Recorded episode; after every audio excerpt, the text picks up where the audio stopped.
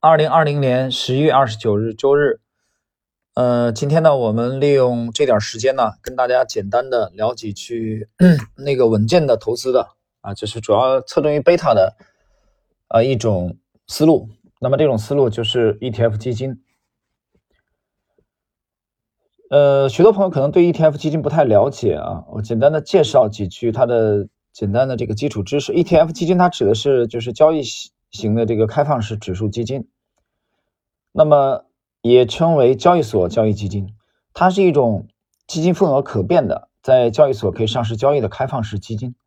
它的呃交易方式其实非常灵活，它的特点就是基金份额打散，它跟股票交易是一样的。啊，只是标的不一样。那么最低份额是一百，涨跌幅是百分之十啊，这点和股票的这个规则基本上是一致的。它有几个特点啊，第一个特点，ETF 基金相对于去买股票而言，相对它更倾向于贝塔啊，可以这个分散风险，就它波动幅度其实比股票的幅度相对是较小的。由于它是跟踪指数的，所以基本上它是跟踪的是一揽子相应的这个。股票价格，我举个例子，在知识星球半不红的专栏啊，在之前我们持续的开始跟踪有一个 ETF 基金，就是中证一百。这个中证一百，它锚定的啊，这个中证一百锚定的是中证一百指数，中证一百指数其实对应的就是一百只个股，但是 ETF 基金啊，它去这个。锚定的啊，这里边是一个取样的，它有它有权重啊。比如说这一百只个股当中啊，我们来看一个这个，我打开软件啊，我们来稍微讲的具体一点，呃，让这个大家了解一下。比如说，我们来看这个五幺二九幺零。啊，以这个中证一百为例，那么五幺二九幺零中证一百为例的话，我们发现它二零二零年九月三十日第三季度的这个持仓里边，呃，这个公布的啊，公布的这个持仓最新的嘛，就是三季度的。那么它的第一名啊，第一第一位持仓的第一位的股票是贵州茅台，占净值的比例是百分之七点七五。第二只个股。啊，持仓第二第二大个股是中国平安，百分之七点六六，啊，然后分别是五粮液的三点九七，招商银行的三点四三，啊，这个后续我就不讲了，比如说格力电器啊、中信证券啊、立讯精密啊等等。那么公布的前十只个股的最后一只啊，伊利股份，啊是前十只，伊利股份持股数量是三十点一三万股，啊，占净值的比例是百分之二点一六。啊，我想说的是什么意思呢？我想说的意思就是，这个它是来锚定指数的啊，中证一百 ETF 五幺二九幺零锚定的就是中证一百的指数，懂我意思吧？那么我们举个例子啊，为什么说它跟股票相比，它其实是呃更倾向于是贝塔啊？两种风格，一种是这个阿尔法啊，阿尔法的话。如果你做阿尔法，对你个人的选股能力要求是非常高的，但也绝大多数散户其实选股能力并不强的，啊，所以今天我们这个思路是围绕贝塔啊，这第一个它分散风险，呃，举一个极端的例子啊，因为它不锚定具体的股票，比如说贵州茅台在中证一百最新持仓里边啊，它的占比是百分之七点七三左右，我们假设一种极端的情况，七点七五啊。假设一种极端的情况啊，比如说将来某一天贵州茅台这个股票大跌啊，假设啊，那么跌停，那么它对中证一百 ETF 购买这个这个 ETF 基金的投资者的影响也是比较小的啊。但是如果你买了贵州茅台，那你这个这个百分之十啊，这个跌停是实实在在的，明白？就是它可以相对来说分散风险。那同样。那如果贵州茅台大涨，那么中证一百 ETF 也会上涨啊，但是它上涨的幅度肯定会小于贵州茅台，所以它的波动幅度相对较小。这第一点啊，规避个股的异常的波动。第二，它既有股票的特点，也有指数基金的特点。交易门槛也比较低啊，流动性比较好。它某比某一个单一的个股流动性肯定是要好的啊，这个这个不用再讲啊，它是被动的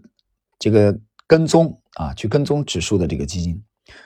举个例子啊，比如说你看好这个行业啊的指数，或者你看好某一个指数，你看好五零指数，你买五零 ETF 就可以了。第三，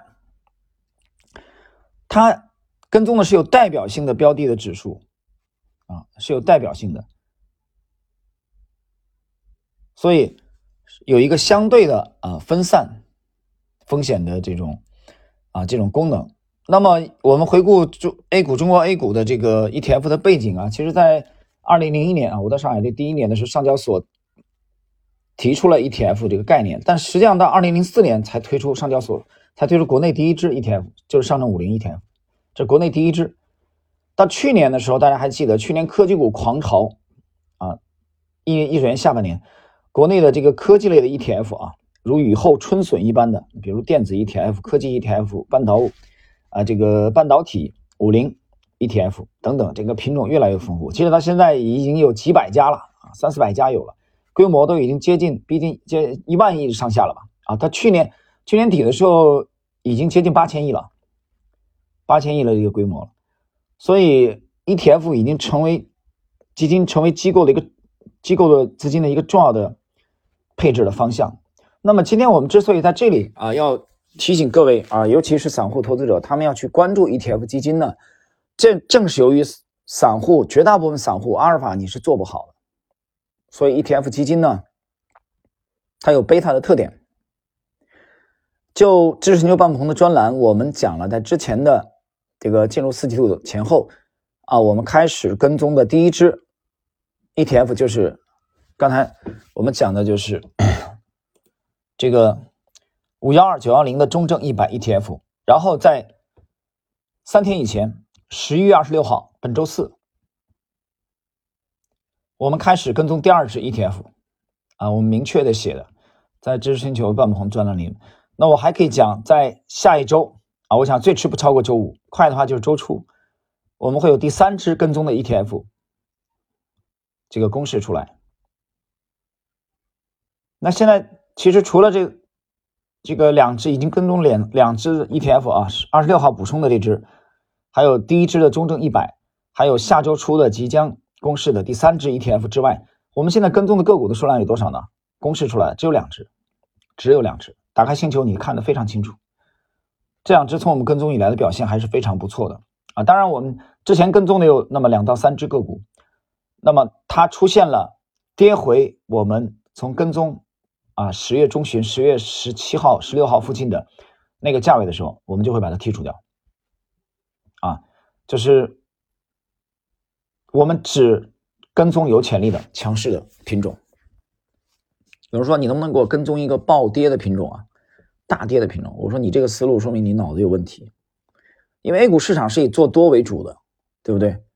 你让我们去跟踪下跌的股票干什么呢？你就你让我跟踪越走越走越弱的，让你亏的越越来越多的，这不是你脑子进水了吗？好，那我们讲了这一集的内容是立足于稳健啊，对稳健型投资者而言，有人说那那行吗？这玩意儿，你这玩意儿行吗？这赚太少了吧？我拜托，你打开交割单看一看，你到底是赚了没有？你先解决赚和没赚的问题，再来解决啊，先解决有没有的问题，再来解决多和少的问题。你现在打开账户，从年初到年年底，很多人还是负的，还是亏钱，对吧？他还看不上 ETF 基金，他说：“那我老子弄个大牛股啊，弄个黑马啊，一年赚七倍。”你要有那本事，说明你阿尔法做的非常好。对吧？你可以不考虑这一集的内容，因为这集是内容 ETF 是侧重于稳健的啊。其实呢，呃，讲句心里话，如果你对这个指数或者对这个行业的方向判断比较准确的话，那么配置 ETF 啊是一个非常稳健的选项，我觉得值得大家去重视。另外呢，从下周开始，我也讲了知识星球半不同的专栏，我们会最迟在周五，不超过周五吧。啊，我们争取去更新跟踪的第三只啊。我想这也是从现在为止到至少到明年一季度啊，因为明年的这个过年是二月十二号左右吧，到明年一季度我们最多也就跟踪三只 ETF 了，现在已经出来两只，下一周应该还有第三只出来。好的，那么我们今天的这一集的内容就到这里。